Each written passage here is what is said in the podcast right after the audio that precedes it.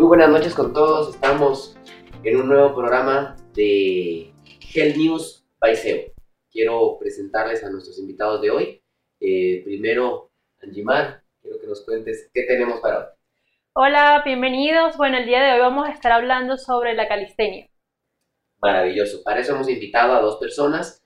Eh, el primero es José Francisco. José Francisco, él es eh, dueño de Vikings House, que es un gimnasio especializado en calistenia. Entonces él es bastante eh, conocedor del tema. Y como siempre, nuestro especialista, eh, en este caso Byron Torres, el doctor Byron Torres, especialista del Centro de Especialidades Ortopédicas, él es especialista en hombro y codo. Así que creo que vamos a comenzar con aquello. José Francisco, comienzo contigo. Cuéntanos un poco qué es esto de la calistenia, cómo funciona, qué es lo que hacemos con calistenia. Bueno, gracias por la invitación, mi querido Fidel. Eh, calistenia es un eh, entrenamiento funcional, eh, básicamente utilizando el, el, peso corporal. Esa es una gran ventaja. A diferencia de otras, de otras prácticas deportivas, no necesitas implementos. es, un, es un tipo de ejercicio que lo venimos haciendo sin darnos cuenta desde que éramos pequeños.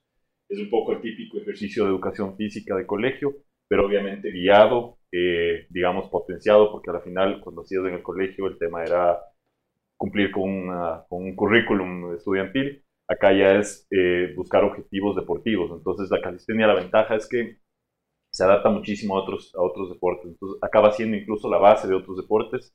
Mucha gente lo utiliza, por ejemplo, como potenciador para su actividad principal deportiva. Eh, ya hablaremos más adelante, pero mucha gente lo utiliza también como terapia eh, para recuperaciones musculares o de lesiones.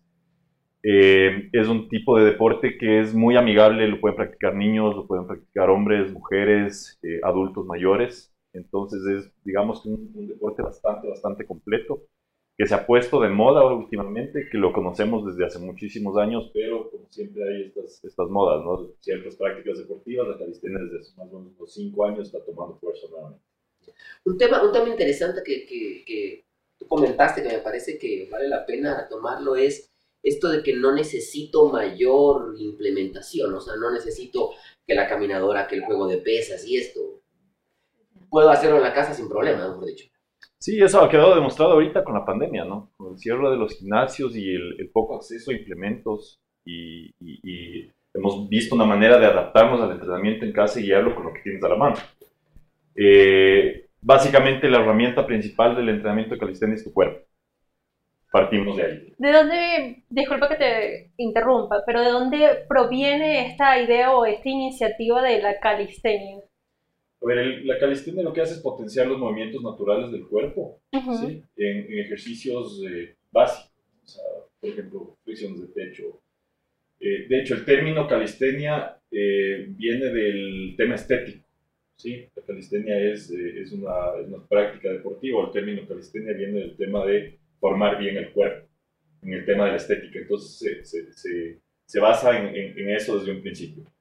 Eh, nosotros oíamos a los abuelos, por ejemplo, eh, tú ves las fotos de los abuelos y decías, ¿qué hacías, abuelo? O sea, me imagino que hace, no sé, 70 años gimnasios no había muchos, eh, entrenaban en su casa con implementos que tenían a la mano y por lo general la respuesta de los abuelos era, hacemos barras, o yo hacía barras. Entonces lo que conocíamos como las barras que hacían los abuelos, que era básicamente temas muy similares a gimnasia olímpica, ¿no es cierto? Levantamientos con una barra tipo dominadas, o sea, estos son los términos antiguos que usaban los abuelos, ¿cierto? Flexiones de pecho, sentadillas, que claro, ya técnicamente tienen otro nombre, pero son ejercicios sumamente básicos, ¿no? O sea, es movimiento funcional del cuerpo. Hay un ejercicio clásico de la, de la calistenia y en eso les, pues, les cuento que yo practico algo de, de calistenia justamente con José Francisco, que es el famoso burpee. Todo el mundo odia los burpees. Y en los burpees yo me encontré alguna vez con que también son un ejercicio que está dentro del CrossFit. Entonces, el CrossFit que ha tenido probablemente una, una moda un poco más, un boom más grande probablemente, ¿es lo mismo CrossFit que calistenia? ¿Tienen algún parecido? Tienes, tienes la misma base. O sea, la calistenia viene, viene como a ser la base de, de, algunos deportes, entre esos el CrossFit. Eh, el burpee es un ejercicio un poquito más orientado hacia el crossfit, o sea, sale desde ahí. Hay ciertos ejercicios o combinaciones de ejercicios que el crossfit eh, introdujo y la calistenia también los adoptó. el, el, crossfit sale de entrenamientos militares. O sea, de hecho, la, práctica del CrossFit viene de, de, entrenamiento de los Navy SEALs de los Estados Unidos, en donde necesitas mucha intensidad, mucha fuerza, mucha presión, eh, carga de pesos eh, y a veces eh, en condiciones no muy naturales. Es decir, el entrenamiento de un militar. ¿Y, ¿y qué pudiese diferenciar el CrossFit de la calistenia? Bueno, la, diferencia es en la, digamos que en la calidad del ejercicio. Eh, el, la calistenia busca ejercicios un poquito más estáticos, es decir, sin tanto balanceo, movimientos más naturales. El CrossFit tiene mucho dinamismo, son ejercicios con movimientos en donde potencias el uso de todo el cuerpo para realizar el ejercicio. Te voy a poner un ejemplo. Cuando tú haces un pull-up o una, un levantamiento en barra, eh, cuando haces en calistenia, la idea es que tú actives tus escápulas, generes un levantamiento limpio solo usando la fuerza de los brazos. En calistenia usas la fuerza del dinamismo del cuerpo para levantarte. Entonces, si tú ves una, un, un, deportista que practica calistenia, su movimiento va a ser bastante limpio, va a procurarse bastante limpio y recto. En CrossFit vas a ver que la persona tiene como un balanceo que le ayuda a todo el cuerpo a generar el ejercicio. Entonces, ahí tienes una de las grandes diferencias y por eso el, el tema del riesgo de lesiones en CrossFit es bastante más alto que en calistenia pudiésemos decir que en este caso entonces el CrossFit es como de más de alto impacto, por así decirlo. Tienes mucho más impacto, claro que sí. El hecho de meter peso externo eh, tienes bastante más impacto. Eso justo, eso justo quería yo eh, analizar un poco, o sea, ¿qué es, y, para eso quiero preguntarle a Byron, ¿qué es más seguro para mí como deportista? El tener un ejercicio limpio, puro, que, en el que hago todo este mecanismo que nos explicaba José Francisco, o probablemente sea más importante, o sea, más protectivo para mí el, tener el balanceo. O sea, ¿qué es más importante desde el punto de vista ortopédico? O desde el punto de vista médico, mientras la fibra muscular eh, hace su contracción con menos explosividad, existe menos riesgo de tener lesiones musculares. Lo mismo tendinosas. Entonces, si yo hago un ejercicio en el que la fibra muscular va reclutando eh, actividad de forma progresiva y no es un ejercicio tan explosivo, tiene menos chance de arrancarse, de romperse. una cosa que, que, me parece interesante es, bueno, en este deporte tú haces la actividad con tu propio peso, pero si, por ejemplo, hay una persona que es muy gordita, tiene poca masa muscular pero alto peso, ¿Hay variaciones dentro de la actividad eh, para esa persona en particular o todos hacen como que lo mismo? No, totalmente. O sea, el, tema, justo lo que dices, el, tema de comenzar progresivamente es súper importante. Eh, tenemos algunos casos dentro del gimnasio de gente que llegó con, problemas muy serios de sobrepeso, hombres y mujeres. Eh, y fueron casos especiales en donde tuvimos que dedicarle tiempo al 100% para comenzar, por ejemplo, a hacer una flexión de pecho una persona que apoyaba sus, sus manos, fíjate, una persona que llegó pesando alrededor de 250 libras, que solo sostenerse en el piso con las manos acá sin bajar ya era un desafío. Entonces, imagínate lo que era bajar y volver a subir. Entonces, todos los ejercicios que tenemos tienen algún tipo de modificación.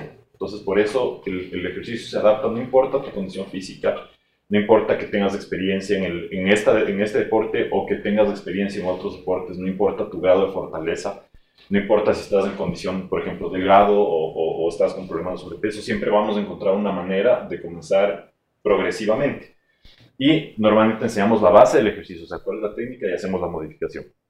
Entonces, en este caso, lo que hacíamos, por ejemplo, era que él logre flexionar al menos un poco y se levanta. Logre flexionar al menos un poco se levanta. Un poco para generarle también el hábito al músculo de hacer el entrenamiento. Y ya luego vas también también generando confianza en el, en, el, alumno en que puede llegar a hacer el ejercicio. Muchas veces la gente no llega a hacer el ejercicio porque no se siente capaz. Entonces, en este caso, claro, sentía que bajaba un poco más, tenía los, eh, los brazos débiles, sentía que se iba a caer, que no iba a lograr subir. Un poco también era el, el, luchar contra sí mismo, de decir, a ver, tengo a alguien que está al lado que sí puede hacer y voy a quedar mal. Entonces, era luchar con algunas cosas. Eh, ahora, por ejemplo, la calistenia, si tú buscas en, en, en internet, se va mucho al tema de uso de barras. ¿sí? Es mucho más amplio que eso, pero hace mucho eh, dominadas, de levantamientos, ¿no es cierto? Que levantas todo el peso del cuerpo. Y claro, si tienes una persona que pesa 250 libras, que nunca ha hecho deporte, levantar ese peso es, es, prácticamente imposible. Entonces, para eso tienes, por ejemplo, diferentes alturas, o sea, regulación de alturas de las barras. Entonces, hay gente que sí alcanza a saltar a una barra, colgarse y levantar su propio peso. Hay gente que lo hace desde el piso, hace el mismo ejercicio, haces, digamos, una progresión del ejercicio desde el piso. Entonces, la persona está con sus pies en el piso, con la barra a la altura, qué sé yo, de la quijada, y empieza a saltar. Entonces ya le va habituando al, al, brazo a lograr levantarse. Y muchos ejercicios, por ejemplo, puedes hacer en una versión que nosotros llamamos hacerlos en negativo. Es decir, el ejercicio normal es te levantas, te bajas haciendo fuerza. La versión en negativo es salto y hago fuerza solo para bajar. Correcto. Entonces. Bueno, eh, los interrumpo un segundito porque en este momento queremos eh, mostrarles un, un, video de nuestros auspiciantes. No se olviden que llegamos gracias al auspicio de Grunenthal en este momento. Así que eh, quiero dejarlos un rato con ese video mientras vamos preparando para que Byron nos comience a explicar un poco también los riesgos que puede tener eh, de lesiones la calistenia en relación y José Francisco nos vaya explicando cómo hacer para controlarlos. En Grunenthal, todo comienza con las necesidades de los pacientes, con buscar soluciones e innovar investigar y desarrollar terapias para mejorar su calidad de vida. 98 millones de pacientes en América Latina sufren de dolor. La mitad de ellos están insatisfechos con su tratamiento. Hasta un 55% de ellos pierden días laborables. Esta realidad es inaceptable Por eso Grunenthal ofrece y está en constante desarrollo de nuevos medicamentos para distintos tipos de dolor. A través de su programa Change Pain, educa tanto a pacientes como a profesionales de salud sobre el derecho fundamental de vivir sin dolor. Durante todo este trayecto, ha sido fundamental la alianza con la clase médica. Y mientras continúe su tarea investigativa desarrollando terapias innovadoras para mejorar el manejo de condiciones, la clase médica seguirá siendo un socio imprescindible. En Grunenthal Latinoamérica son muchos los corazones latiendo y trabajando juntos para ser pioneros en tratamientos y educación de todas las áreas terapéuticas en que se especializa. Lo hace junto a ustedes y por ustedes, para alcanzar su meta principal ser la compañía más centrada en sus pacientes. Siempre innovando para vivir a plenitud.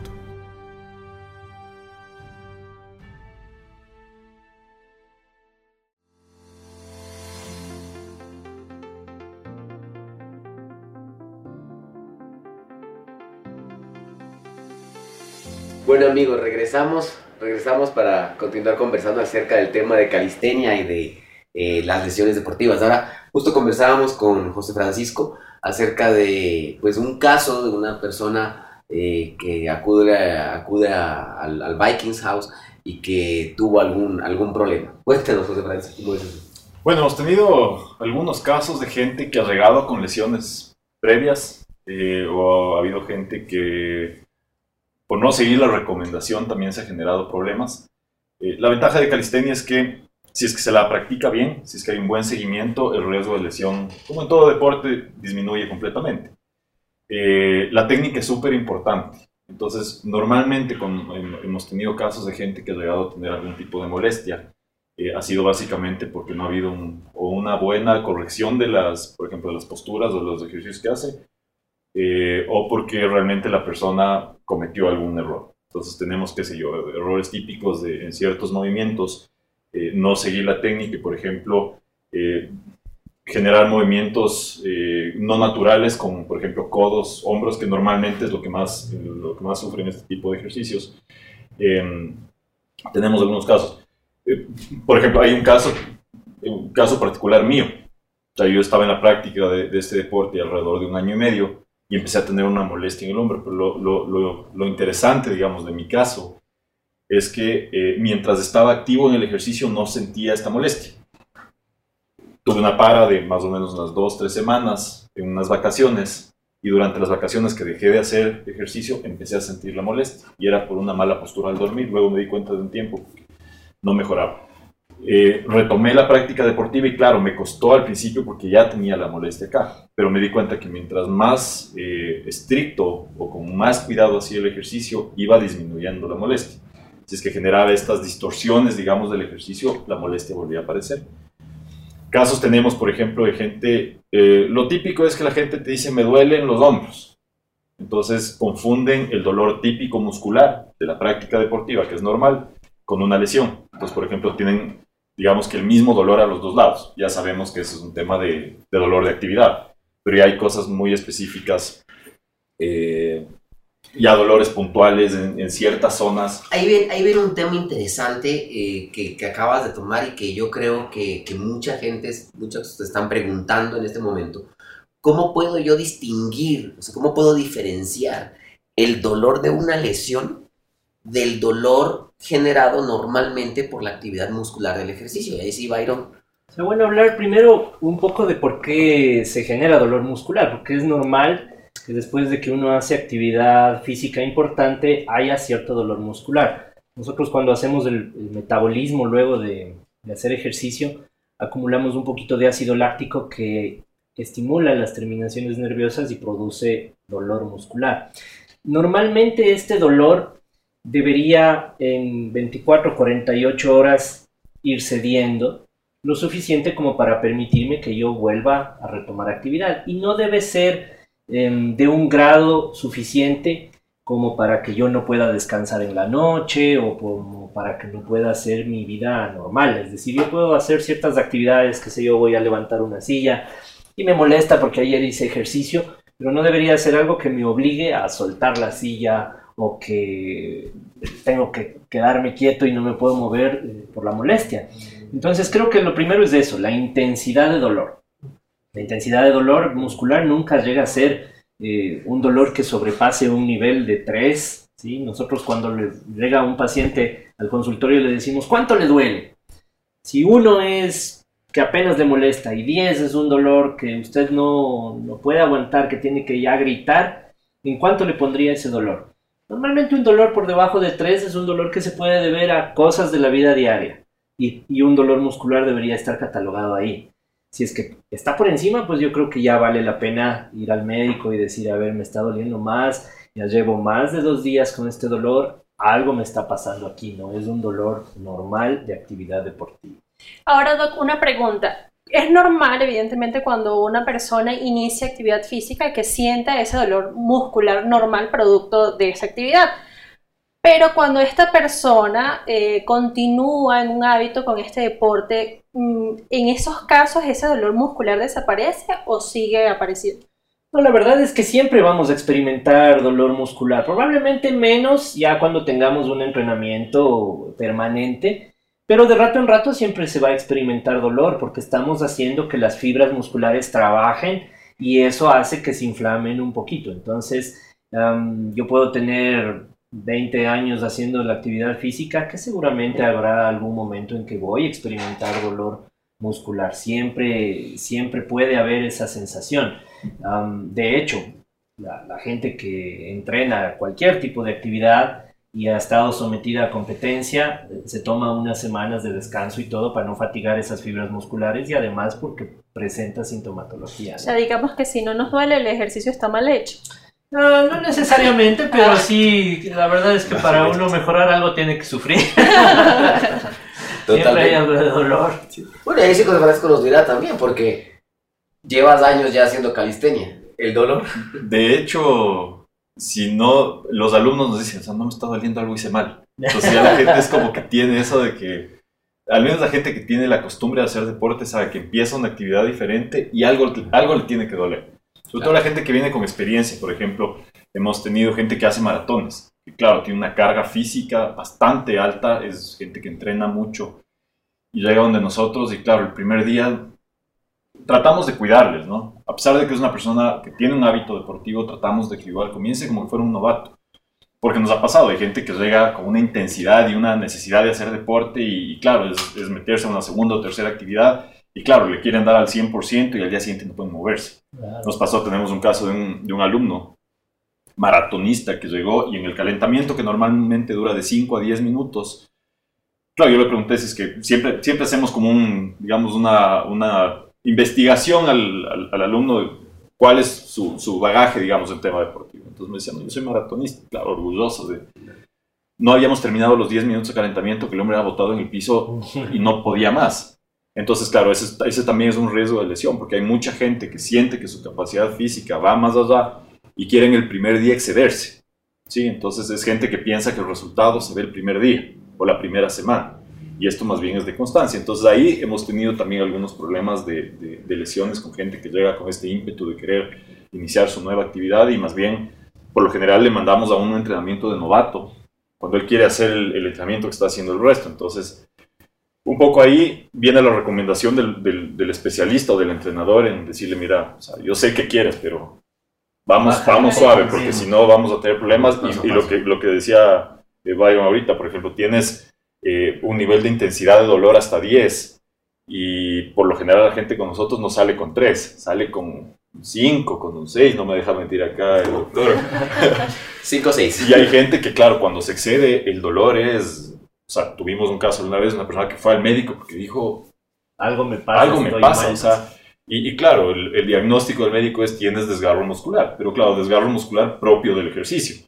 Claro, la persona dijo, me, me mataron aquí. Claro, y que más que un desgarro realmente es, es, es una, digamos que ruptura parcial de las fibras, un proceso inflamatorio importante del, del, músculo por una sobrecarga en ese momento, que, que pues, eh, como decía Byron, entre 24 y 48 horas ya debería ir, ir cediendo por la eh, ya liberación del ácido láctico que se acumuló en el, músculo. Tenemos, te, iba a contar, porque así como tienes el caso de la gente que, que, entrena o sobreentrena y se lesiona, tienes la gente que ha venido con alguna lesión y también encuentra una especie de alivio. Con el tema de la pandemia estuvimos transmitiendo a través de, de, internet nuestros entrenamientos, entonces no teníamos, era un riesgo porque no tenías la posibilidad de ver lo que estaba haciendo el alumno y de corregir y cuidar en su momento. Eh, hacíamos una transmisión a través de Facebook en donde la gente nos veía entrenar a nosotros. Y claro, procurábamos que el ejercicio esté muy bien hecho para que la gente emule lo que estamos haciendo y claro, en cada ejercicio explicábamos la técnica. Eh, conocí a un par de, alumnos, padre e hijo, que el, padre, bueno, circunstancias de la vida les conocí, me contó que estaba entrenando con nosotros y me dijo, mira, yo comencé a entrenar con ustedes y yo llegué con una lesión de hombro.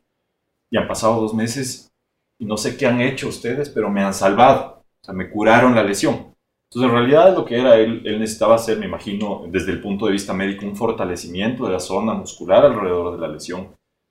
Y claro, su, su, por su masa muscular o su fuerza, la zona que tenía la lesión estaba desprotegida. Entonces, cualquier movimiento que él hacía era, era doloroso.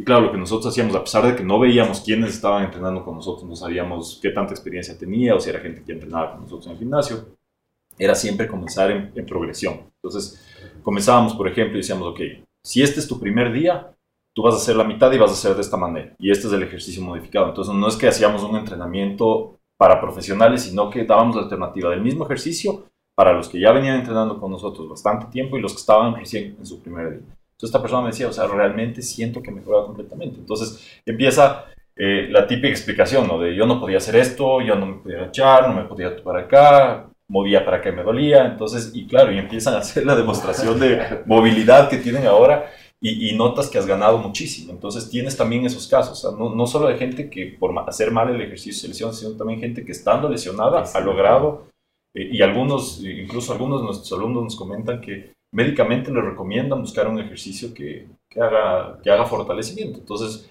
tenemos una alumna que, que, comenzó la semana pasada, que ya era alumna nuestra del gimnasio, pero me dijo, mira, estoy con un tema de lesión en el cuello, o sea que se me, se me irradia desde el cuello hasta el hombro. La recomendación del médico es mantenerme activo, necesito fortalecer el músculo, pero no puedo hacer con el grado de intensidad que hacemos acá. ¿Qué podemos hacer? Entonces, claro, nos enfocamos, o sea, si bien estamos con todos los alumnos, tratamos de enfocar el, esfuerzo en que esta persona no agrave su problema, sino más bien vaya mejorando. Entonces, por ejemplo, lo típico es les recomiendan comenzar con yoga para temas de estiramiento y luego pasar algo de mayor intensidad. Entonces está combinando las dos actividades le ha ido muy bien. Esta es su segunda semana y en realidad, y claro, estamos pendientes todo el tiempo, ¿no? ¿Cómo te sientes? ¿Cómo va? ¿Algún dolor? ¿Alguna molestia? Por mínima que sea, dime qué, ¿Qué es lo que te qué, pasa? qué es lo que te pasa, qué es lo que sientes. Y más bien ves que hay una, hay una mejoría también de gente que ya venía lesionada, que ese es un desafío para nosotros, porque tienes una responsabilidad enorme de no generar un mayor problema, mayor sino más bien ser parte de la, de la solución del problema que tiene. Bueno, eh, quiero invitarlos nuevamente a una pausa. Eh, no se olviden que llegamos a ustedes gracias a Grunenthal. Eh, y al regresar vamos a hablar con Byron acerca de cómo evitar estas lesiones, cómo permitirnos un, mejor entrenamiento y además les quiero mostrar también eh, unas imágenes un poco acerca de lo que se hace en Vikings House, de cómo es el tema de la calistenia para que tengan una idea probablemente más centrada de- del asunto.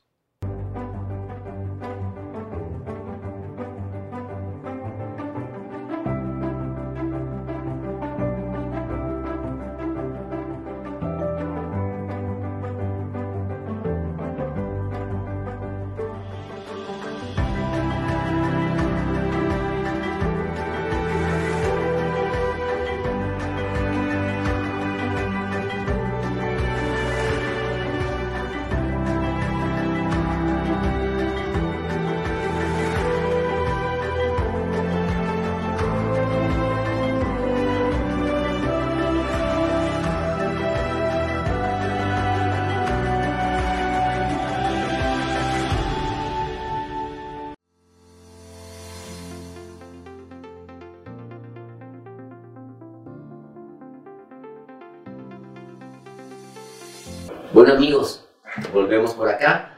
y vamos ahora sí a hablar con, con Byron acerca de, cómo evitar un poco todas estas lesiones. Lo primero que les quería, como les dijimos en el, en el espacio anterior, eh, vamos, a, vamos a mostrarles un video acerca un poco de qué es lo que se hace en Vikings House.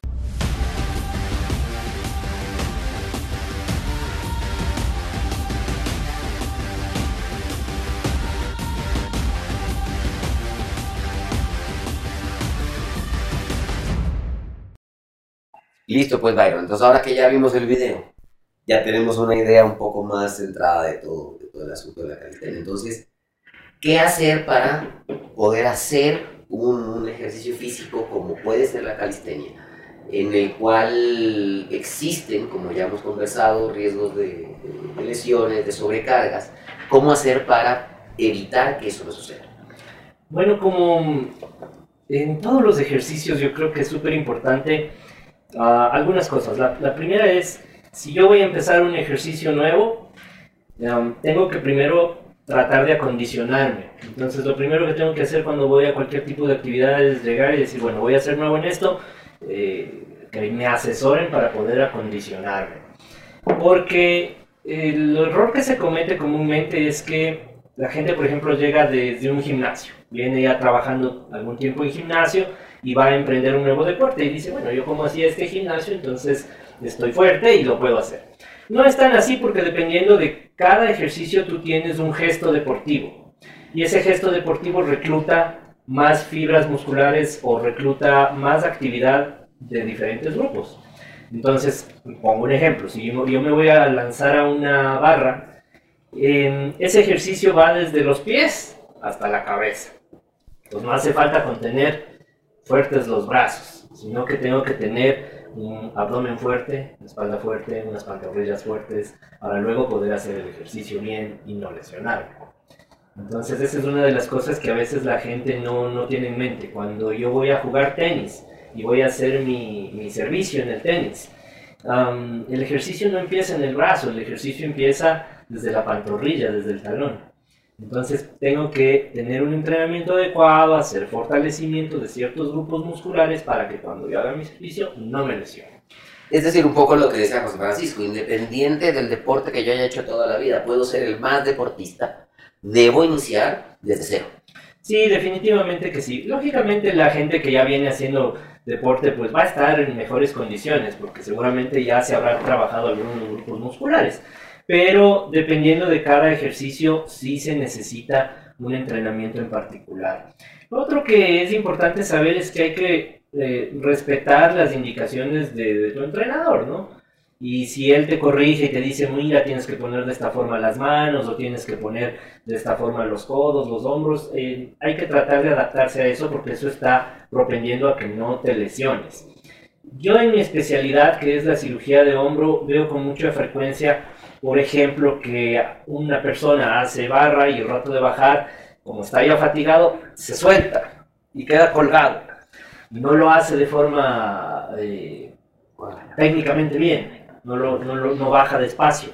Entonces esa tracción brusca puede producir lesiones. En particular en barras creo que hay dos lesiones que son las más comunes. La una es una lesión de una estructura que se llama mango rotador. Es un tendón, un grupo de tendones que tenemos en el hombro que cuando nosotros hacemos eh, actividad física y quedamos colgados bruscamente puede lastimarse. Y acompañando a ese tendón tenemos otro tendón, que es el tendón del, de este músculo del bíceps, que se inserta dentro del hombro en una especie de empaque que tenemos ahí. Esa lesión recibe un, un nombre por un acróstico, entonces recibe un nombre de SLAP, lesión de SLAP. Esa lesión también es bastante común cuando nosotros tenemos una tracción brusca del brazo. En lo que son ejercicios repetitivos, eh, la lesión del mango rotador también es bastante frecuente y los desgarros musculares, sea del pectoral o sea del deltoides, suelen ser los, más comunes. Y dependiendo de, del grado de gravedad, pues la, el tratamiento de estas lesiones va desde tomar analgésicos, pasando por hacer fisioterapia y llegando hasta, en ocasiones, incluso cirugía, ¿no? Correcto. Yo tengo una, una, una pregunta que eh, me parece que vale la pena comentarla. Lo comentamos en el programa de la semana pasada eh, al respecto de por qué acudir a un subespecialista. ¿Por qué, ¿Por qué no irme donde un traumatólogo general? ¿Por qué no irme donde un médico general? Sino por qué buscar al especialista en hombro, en, el- en este caso. Bueno, la medicina yo creo que ha avanzado tanto en los diferentes campos de, de la salud y tenemos hoy día un conocimiento supremamente amplio en relación a lo que se tenía hace 20, 30, 40 años. Entonces, antes el traumatólogo podía abarcar todas las áreas de la traumatología porque teníamos un conocimiento menor de las patologías. Hoy por hoy el conocimiento es tan amplio que uno ya tiene que dedicarse a una área en específico de cada especialidad médica para ser eficiente en esa área. Eso permite la subespecialización. Entonces, en el Centro de Especialidades Ortopédicas, que es donde trabajamos, um, tenemos especialistas de cada área de la traumatología. Entonces, tenemos el especialista en el pie y el tobillo, el especialista en la cirugía de la mano, el especialista en la rodilla, el especialista en hombro y codo, que soy yo. Y eso ha permitido que nosotros nos dediquemos a una área en particular y tengamos eh, una actualización permanente en eso.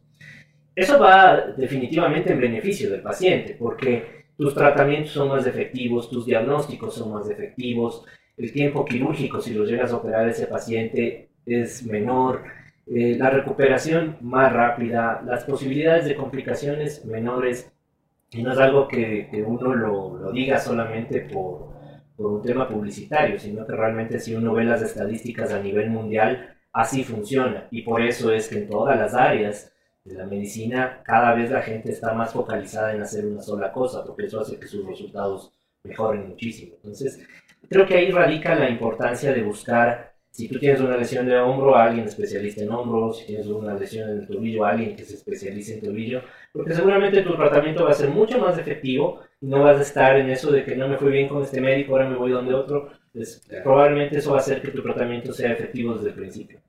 Sí, de, dentro de eso estoy totalmente de acuerdo contigo. Yo creo que es, es importante también analizar eh, el, el, el, trabajo en equipo. Eh, y eso es algo que el Centro de Especialidades Ortopédicas nos, nos presenta bastante. Y es el hecho de que, de que al tener equipos de trabajo, pues eh, se permite trabajar al paciente de una manera integral con subespecialistas en cada área. ¿no? Sí, sí, sí, yo creo que eso es algo muy, muy interesante que mmm, en pocos sitios se ha logrado.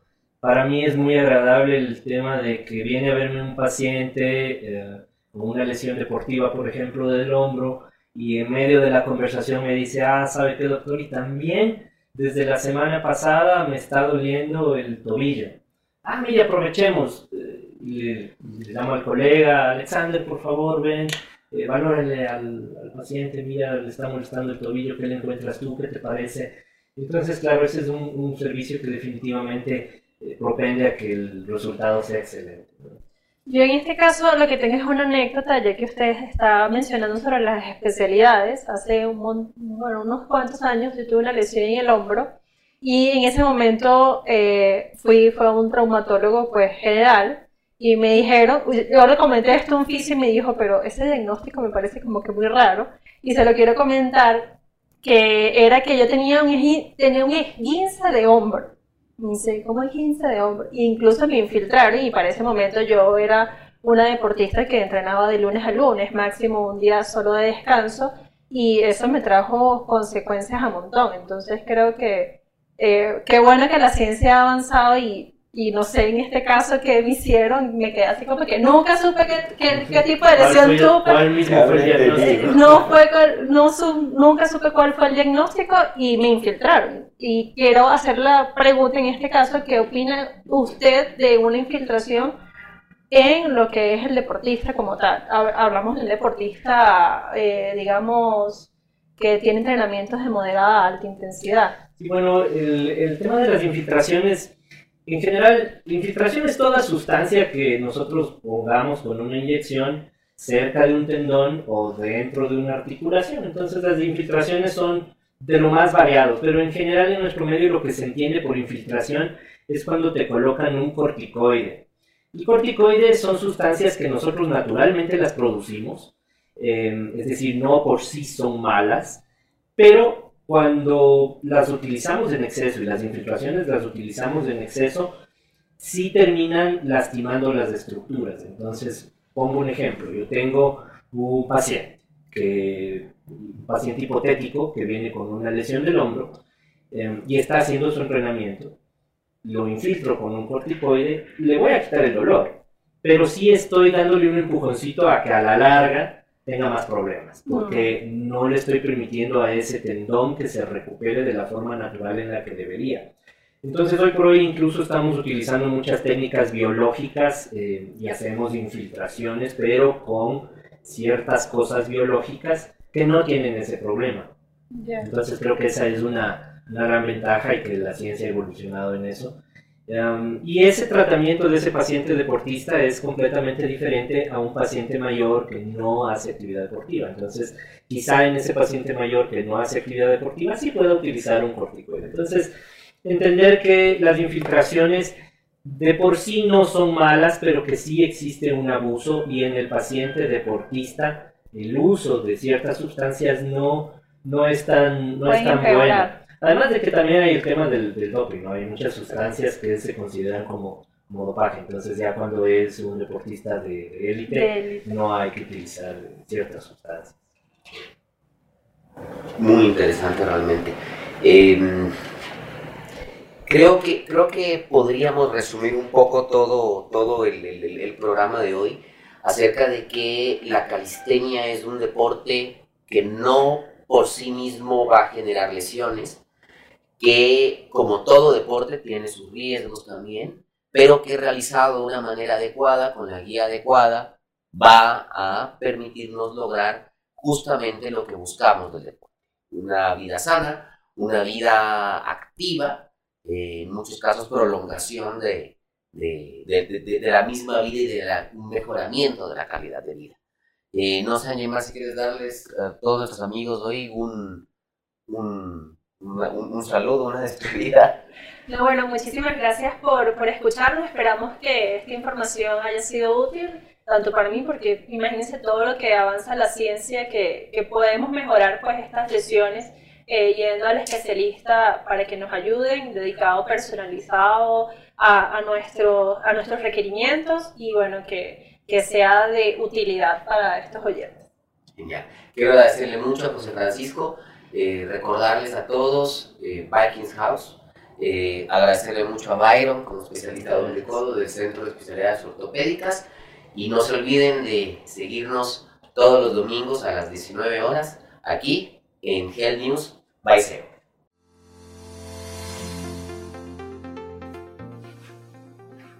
Amigos, recuerden seguirnos todos los domingos Health News by.